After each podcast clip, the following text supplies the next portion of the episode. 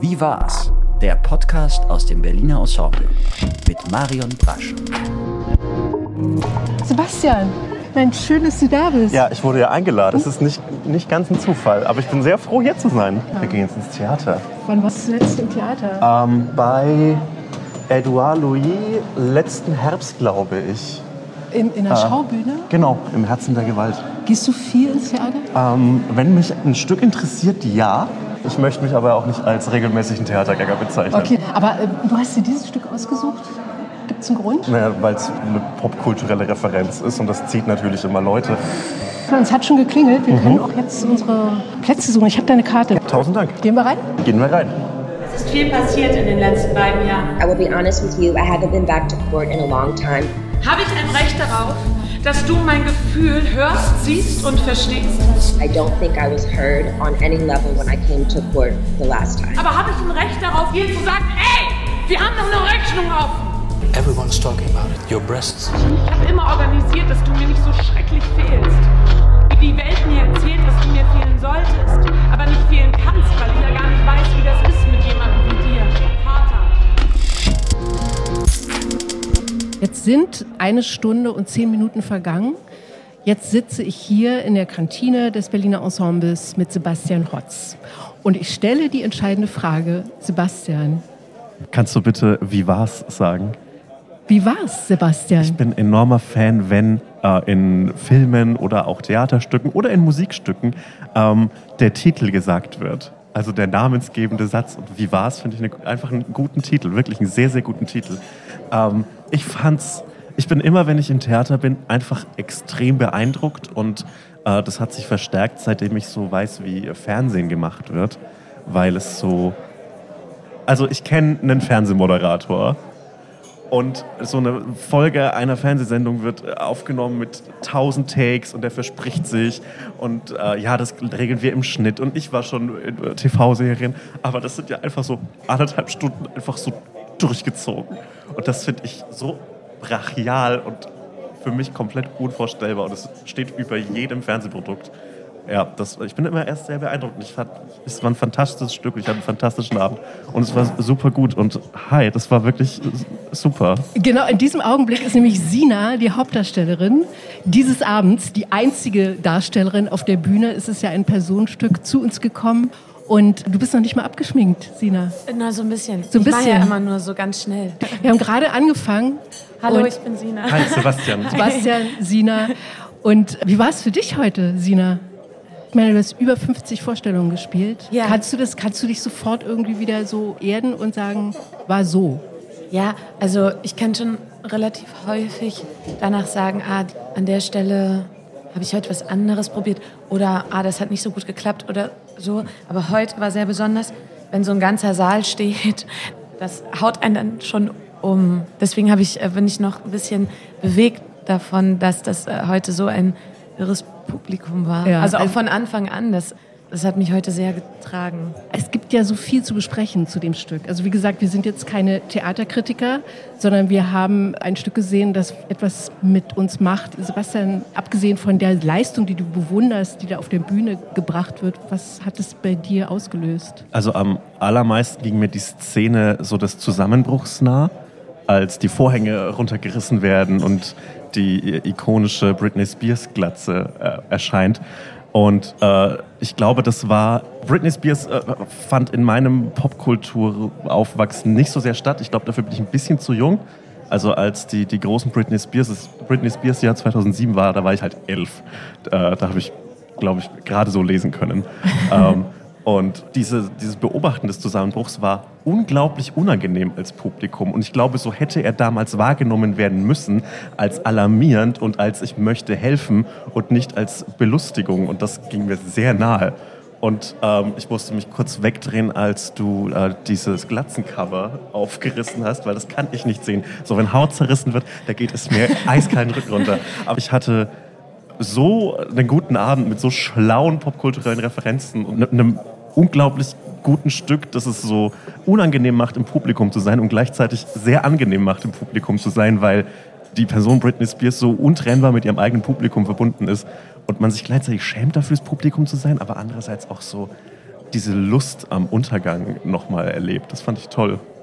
Dankeschön. Das war wirklich fantastisch. Und ich finde ja auch, also was dieser Abend ja auch, dass der ja so Projektionsfläche für alles möglich, also Britney als Figur der Popkultur, auch als Ikone und dann aber trotzdem plötzlich Themen besprochen werden, die ja nicht unmittelbar was mit ihr zu tun haben. Zwar auch, aber auch die, also es geht ja um Väter, es geht um Töchter, es geht um Familien, es geht um Liebe, um Einsamkeit, um Unabhängigkeit, Abhängigkeit, all das. Ne? Also man irgendwie denkt, okay, ich erkenne in manchen Dingen auch meinen Vater wieder oder so. Oder ich weiß nicht, wie es dir ging. Also du sagst, okay, das hat auch was mit mir zu tun.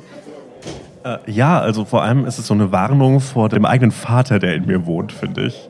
Also, vor dem eigenen Vater, der in dir wohnt? Der, ja, so, naja, ich, ich bin ja in diesem Machtkonstrukt aus Britney Spears und ihrem Vater, bin ich ja dem Vater schon Kraft meines Geschlechts näher als Britney Spears. Und das finde ich so ich habe äh, vor kurzem das Buch Ende der Ehe von Emilia Reuk gelesen und äh, habe sehr viele Aspekte wiedergefunden. Diese patriarchale Macht und dieses gar nicht gezielte, aber einfach geschehende Einpendeln von äh, Machtstrukturen zwischen einer Tochter und ihrem Vater oder zwischen zwei Eheleuten und der Droge der Liebe. Äh, mhm. was ich auch eines der Highlights fand dieses Stücks, diese Passage, in der abgehandelt wird, dass Frauen immer an der Traurigkeit sterben. Melancholie, Liebe, ja. gebrochenem Herzen, ja. Wenn ich mir die zehnte Line Speed lege, dann interessiert die mich mehr als die zehnte SMS meiner großen Liebe. Weil auf Drogen lesen geht, aber lesen ohne Drogen. Ich finde das voll interessant, was du gerade mit diesem, äh, die Angst vor dem Vater in mir, weil ich glaube, eine Frage, auf die wir durch die oder in der Entwicklung gestoßen sind, ist eine Frage, wo wir gerade als Frauen und auch in sage ich mal, in den Berufen, in denen Lena und ich uns bewegen, also in öffentlichen Berufen und einer zum Glück lauter werdenden feministischen Bewegung, ähm, ist uns im Zuge der Entwicklung einfach, haben wir uns die Frage gestellt, ob eben eine gewisse Form von Emanzipation schon sehr, sehr, sehr, sehr viel früher anfängt oder anfangen müsste, als wir immer denken, nämlich genau, wann wird so etwas gelegt, wann werden bestimmte Gedanken oder auch eine gewisse Unabhängigkeit gelegt, nämlich im Kindesalter. Und welche Rolle spielt dabei die Vaterfigur, welche Rolle spielt die Vaterfigur bei einer Art und Weise, wie wir eventuell später lieben können. Natürlich auch eine Mutterfigur, aber jetzt in dem speziellen Fall, sag ich mal, äh, in der Verbindung zu Britney Spears eben die Vaterfigur. Sina, vielleicht kannst du noch mal ein bisschen erzählen, weil das ist ja wirklich interessant, wie das überhaupt zustande kam. Was du so ein Britney-Fan, dass du gesagt hast, lass uns mal irgendwie was über so eine Pop-Ikone machen? Also es gab mal einen Impuls während Corona von Oliver Rese, dem Intendanten, der, der ein Video bei Instagram gesehen hat und meinte, Sina, über die müsste man mal was machen. Und ich hatte halt frei und war irgendwie Lockdown. Und dann habe ich mich eine Woche hingesetzt und ihm halt eine E-Mail mit einem Konzept geschrieben und dann kam zurück, dann such dir deine Leute. Und ich mh, mm, hatte mit Lena, der Regisseurin, vorher immer wieder über Theater gesprochen und da gab es so viele kluge Auseinandersetzungen, dass ich sofort an sie denken musste und dachte, ich habe irgendwie Lust, es mit der zu machen. Und dann habe ich sie gefragt und sie war sofort Feuer und Flamme. Und dann haben wir überlegt, dass man andere Stimmen ins Theater holt, die für Theater noch nie geschrieben hatten und deren Stimmen uns aber in dem Kontext von Auseinandersetzung mit toxischer Männlichkeit oder Mental Health so. Und dann haben wir die angefragt und dann hatten wir, glaube ich, einfach, ich weiß nicht, ob es Glück ist, vielleicht, ich weiß nicht, aber im Endeffekt Glück, dass diese Texte, die wir bekommen haben, als wir die lustigerweise am Tag von äh, diesem Gerichtsprozess, also an dem Tag, wo diese, der erste Monolog von mir ist ja die originale Gerichtsrede. Mhm. Sie stottert auch genau an den Stellen, wo ich stottere sozusagen. Und an dem Text haben wir diese Texte das erste Mal zusammen gehabt und haben die so im Wohnzimmer aneinander gepackt. So, wie könnte das passen? Und da gab es so einen Faden, ohne dass die untereinander miteinander gesprochen haben. Zum Beispiel das Bild des Wassers kommt häufiger. Miriam und Annel benutzen beide diese Frage der schützenden Hand des Vaters. Und das war toll. Und so ist im Grunde genommen hatten wir eine Strichfassung. Die äh, Musikerin äh, Friederike Bernhardt, die kenne ich noch aus Leipzig und die war erst so, Britney Spears, was willst du mit der? Und dann habe ich gesagt, ich habe keine Ahnung von Musik. Irgendwie auf Moll drehen? Mhm. so dieses Pop raus oder so. Ah ja, ja, da, da, da habe ich eine Idee. Ja, ich bin dabei. Also so ist es eigentlich im Grunde genommen entstanden. No escape, I can't wait, I need a hit, baby give me it.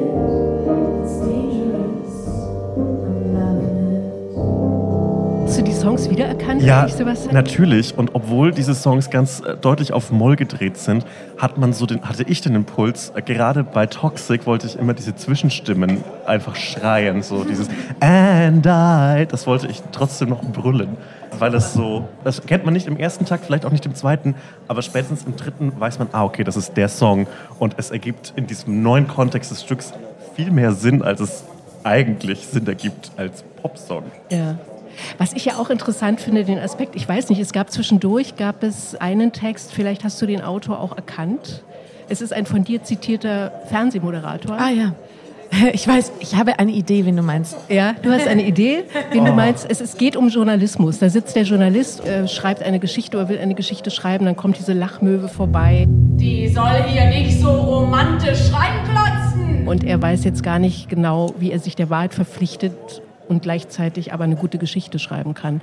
Das ist die Relotius-Andeutung und dann weißt du auch, wer es ist, Ah, oder? nein, ich weiß es nicht. Ach, Jan sagst du- Böhmermann hat einen großartigen Text für die Zeit geschrieben. Also nachdem Das- Relotius aufgeflogen ist, hat er, musst du nicht wissen. Nee, Aber- nee, ich bin positiv überrascht, weil Ja. es ein guter Text wusste ich nicht. Ja. Äh, nein, das klingt, das, klingt, das klingt jetzt sehr gemein, aber, es ist, äh, aber, das, aber ich dachte so, ah, das sind kluge Worte. Und ich dachte Ja. schon so, ah nee, das hat bestimmt so jemand wie Jo Schück oder so geschrieben. Ja, nein, es ist wirklich ein, war ein großartiger Text in der Zeit damals gleich. Und, äh, Genau, wäre den Revolutionsfall. genau. Und das finde ich eben auch so Aber, interessant. Ja, Mhm. das ist sehr interessant, äh, weil äh, letztlich ist die Reise meines Chefs dann ja auch in Richtung Journalismus gegangen. Und die Möwe, von der man nicht weiß, wie man den Text darüber und die Geschichte darüber verfassen soll, die schwebt auch manchmal in den Redaktionsräumen. Ach, tatsächlich? Ah, das ist sicher. Aber ja, okay. Interessant. Ich Ja. finde, für einen Gag kann man eine Lüge immer unterbringen. Alles gut. Ja, ja. Bin, man, man, man ist ja als, als Comedy-Mensch nicht der Wahrheit, sondern dem Witz verpflichtet. Dann ist es okay. Aber auch so ein bisschen der Wahrhaftigkeit. Und was ich finde, nein, auch nicht. Das sagt aber, ja, genau das sagt ja der Genau. Text, dass Ja. die Wahrhaftigkeit sozusagen eigentlich erst durch Quatsch und Spielerei zustande Ja, ja. kommt. Okay, gut.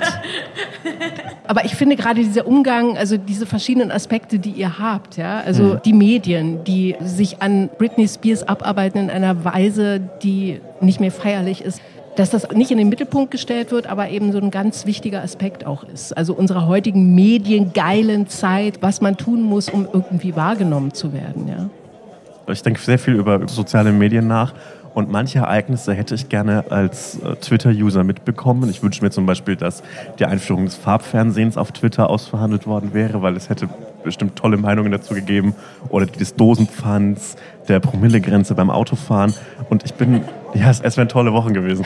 Aber, aber zum Beispiel bei dem Britney-Jahr 2007 bin ich sehr froh, dass es nicht so viele, so große soziale Medien gab, weil ich glaube, es wäre nur noch viel schlimmer gewesen für, für sie. Das ist natürlich schwer zu vergleichen, aber in der Größe des Medienereignisses war vielleicht dieser Johnny Depp versus Amber Heard äh, Prozess noch irgendwie in der Größenordnung. Und was Amber Heard zugetan worden ist durch einen wilden Internetmob, das ist gut, dass das bei Britney nicht noch dazu kam. Daran muss ich ganz oft denken. Ah, okay, weil ich meine, das, ich habe das irgendwie auch äh, so am Rande wahrgenommen. Damals, was passiert ist, ging ja durch alle Medien und so. Und ich dachte, schlimmer kann es eigentlich gar nicht mehr sein. Aber du hast natürlich völlig recht. Es, es werden dann halt nicht vier, fünf große Schwerter von irgendwelchen Fernsehsendern und Boulevardmedien gewesen, sondern äh, hunderttausend kleine Nadeln. Und kann man sich aussuchen, was schlimmer ist. Na, Das andere wäre wahrscheinlich sogar nicht weg gewesen. Also das andere gäbe es ja auch noch. Es wäre Mhm, dann die genau. Doppelung dessen. Ich, ich kann mich auch nicht mehr genau erinnern. Ich war ja auch überhaupt gar kein Britney-Fan. Ich kann mich an so diese ikonischen Bilder, die wir ja auch versucht haben aufzugreifen in dem Stück, so durch Kostüm oder so ein Requisit wie den Regenschirm. Das sind ja die Glatze, das sind ja so... Oder es hängt an dem, weiß nicht, ob du es gesehen hast, aber an dem Kleiderständer hängt noch das Dampfen. Ja, Ja. genau. Wir haben sehr uns mit diesen ikonischen, also Bildern beschäftigt, auch von ihr. Und daran kann ich mich erinnern. Ich kann mich daran erinnern, dass ich bei Viva, glaube ich, oder MTV oder sowas, was es damals noch gab, so diese Regenschirmnummern, das weiß ich alles. Ich erinnere mich, dass es für mich eine Riesenexplosion war. Und dann war es auch weg. Und ich könnte mir vorstellen, dass weil soziale Medien ja auch so, so schnell funktionieren, es ist wahrscheinlich immer, also jede neue Regung, jedes, wo ist sie jetzt, ist sie jetzt gerade in der Psychiatrie, ähm, das noch, das noch, das wäre, wahrscheinlich hätte sich das länger, du hast von kleinen Nadeln gesprochen, also wir erleben ja viel auch so Wellen, finde ich, aber es funktioniert sehr viel schneller und verbreitet sich noch schneller, glaube ich, als nur in Anführungsstrichen diese fünf großen Medien oder so. Deswegen verstehe ich, wenn du sagst, in ihrem Fall für sie gedacht, bin ich froh, dass es noch keine sozialen Medien gab. Das kann ich verstehen.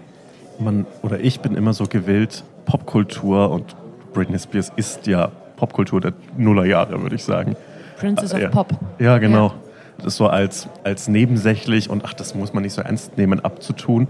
Aber durch Stücke wie das heute kriegt sowas noch eine ganz große Kraft und natürlich arbeiten sich da Kinder- und Teenagerköpfe dran ab.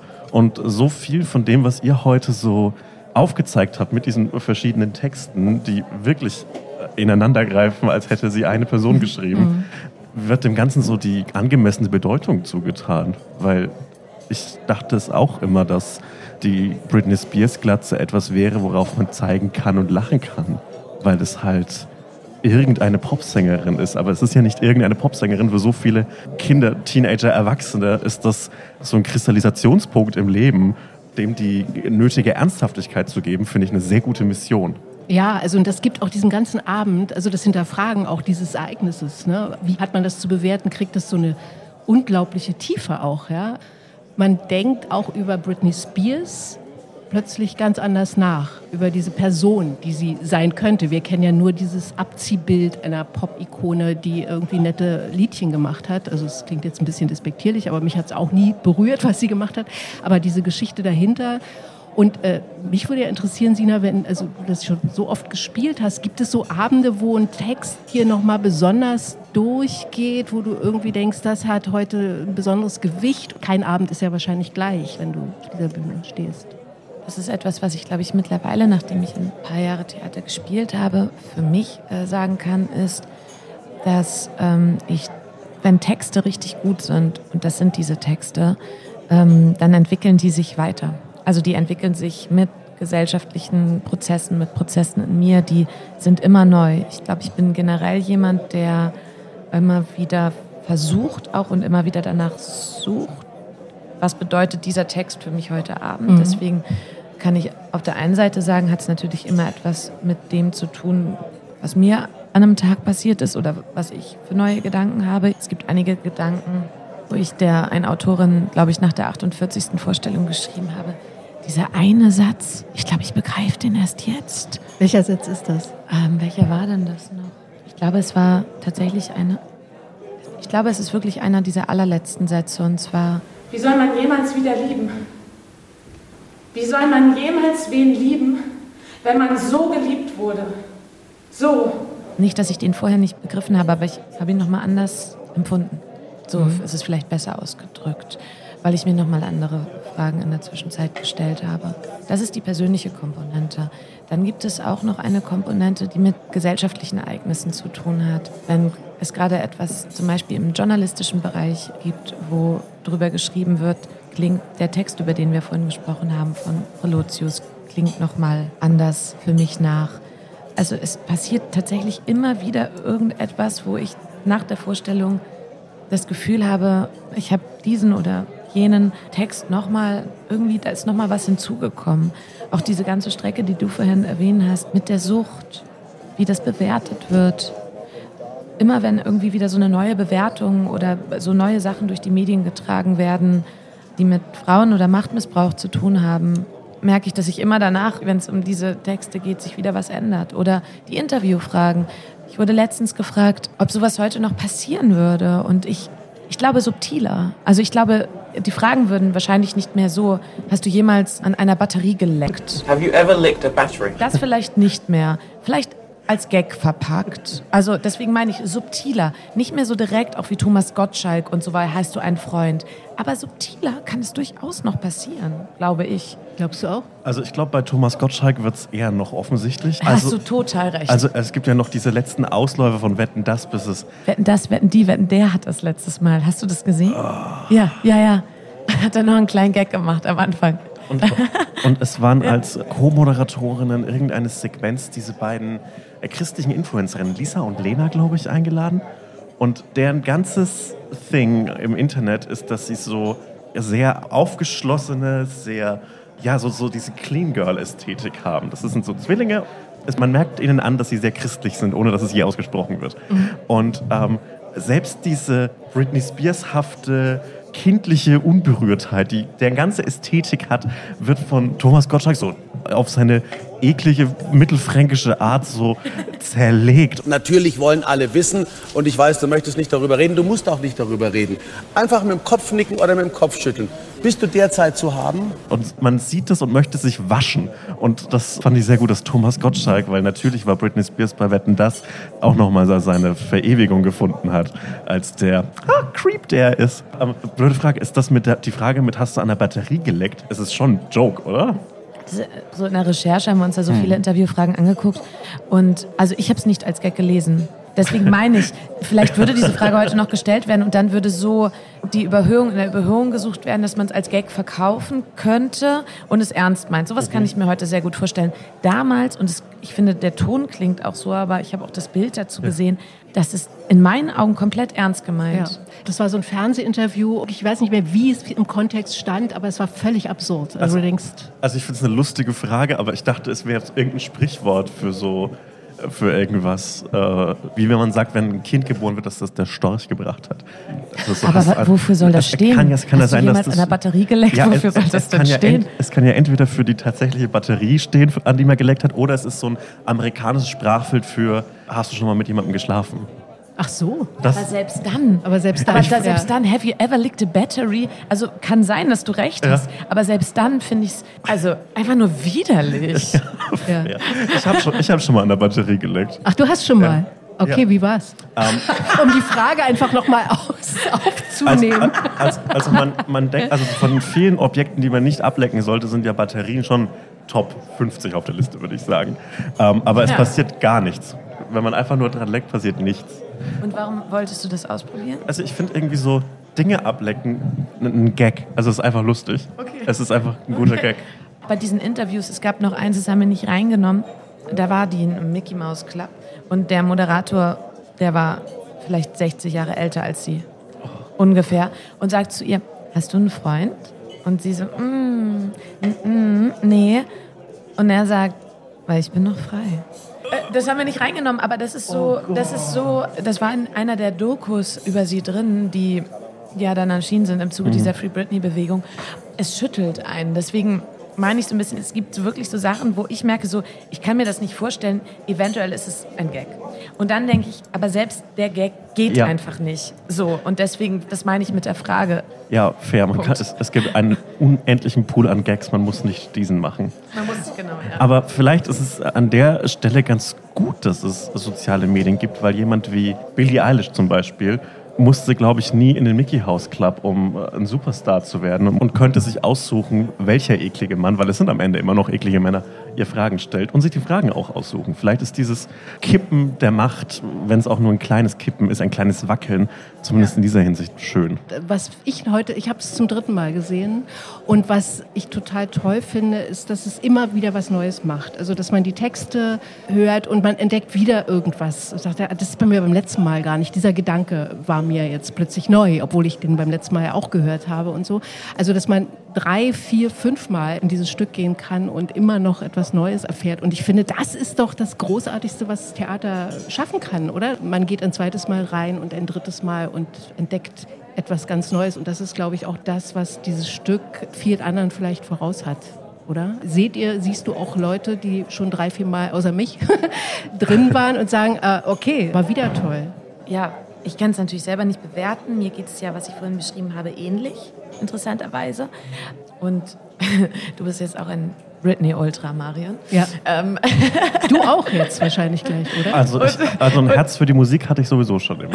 okay. Und ich habe äh, schon Leute gehört, die mehrmals drin waren und die mir was Ähnliches beschrieben haben und die dann nochmal in anderen Konstellationen, auch Leute, die dann doch nochmal Kinder oder ältere Kinder, die dann so, sag mal so die jüngsten Menschen, die ich da drin gesehen habe, die waren dann vielleicht so, also noch keine 18 auf jeden Fall, vielleicht so wie 14 oder Hinter so. uns äh, saßen auch Menschen, die sehr jung waren. Ja.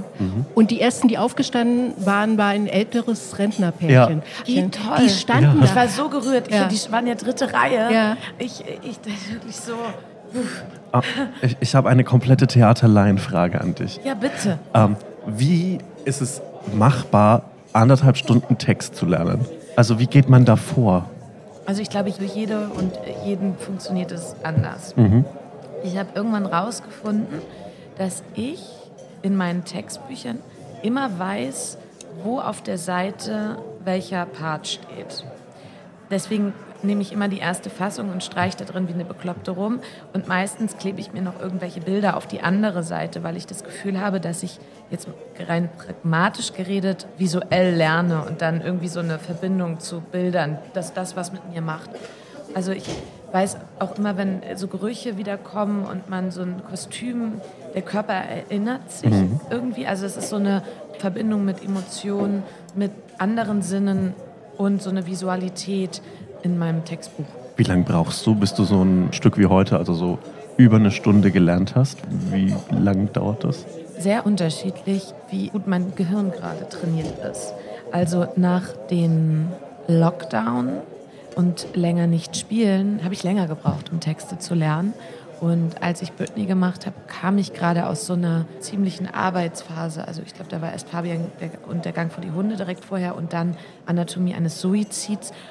Und da ging es dann relativ schnell. Also ich habe, glaube ich, so für die erste Hälfte zwei Wochen gebraucht. Dann war Probenstart. Dann hatte ich angelernt und wusste, wir können hier schon wirklich probieren. Und habe immer parallel dann noch die andere Hälfte abends gelernt. So, ja. Spielst du mit dem Gedanken, nochmal ins Theater zu gehen und dir zum Beispiel Fabian anzugucken? Auf jeden Fall. Also ich bin ein Quartalstheatergänger, aber ich hatte jedes Mal einen sehr, sehr guten Abend und ich habe den auch heute. Und ich bin einfach Kraft meines Gehirnes sehr froh, dass ich in den, ins Fernsehen und in den Film gefunden habe und nicht ins Theater, weil, oh boy, ich könnte mir keine Texte merken.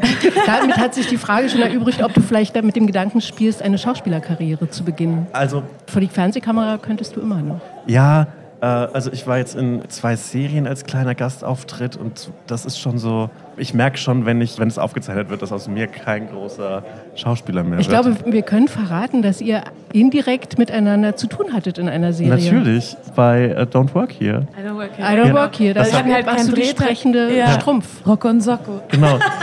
Aber auch da großartig. Es ist sehr, sehr lustig geworden. Ich habe das jetzt vor Ich kurzem nochmal alles geguckt und es ist sehr, sehr lustig geworden. Finde ich auch. Ich bin, stehe auch sehr hinter dem Projekt. Es Ja, super Humor. Sehr gut. Also damit können wir doch unter dem Strich sagen, es war gut. Ja, ich hatte einen tollen Abend. Vielen lieben Dank, dass ich hier sein durfte. Ja, äh, Sebastian, es war ein großes Vergnügen, dich hier zu haben, mit dir zusammen neben dir im Theater zu sitzen und, Und- Sina dir beim Spielen bei der Arbeit zuzugucken bei It's Britney Bitch. Ein Schön, großes dass ihr Vergnügen. geguckt habt. Ja, und bitte gehen Sie auch rein. Es ist ganz schwer, Karten zu kriegen. Es ist immer ausverkauft, aber irgendwie gibt es immer eine Möglichkeit. So ist es. Notfalls einfach äh, auf Instagram schreiben. Ich besorge euch da Karten, kein Problem. Ach komm, jetzt wirklich? Okay. Nein, aber es, aber es ist sau ich sympathisch, wenn man sowas raus. sagt. Soll ich das rausschneiden? Nee, ich lasse es das drin. ist Interaktion, Ach so, das, das ist bringt was, Interaktion. super. Okay, wir lassen es drin. Und jetzt sind Sie dran oder seid ihr dran? Wir wollen natürlich auch wissen, wie war's? Sie können uns schreiben, ihr könnt uns schreiben, Anmerkungen, Kommentare und Fragen zum Podcast. Die werden alle beantwortet von Flo, dem geheimnisvollen Flo. Er wird sie alle beantworten und wir freuen uns. Social Media, Instagram, wo es überall zu antworten gibt. Auf Social Media oder per Mail an podcast.berliner-ensemble.de. Danke, Sebastian. Super.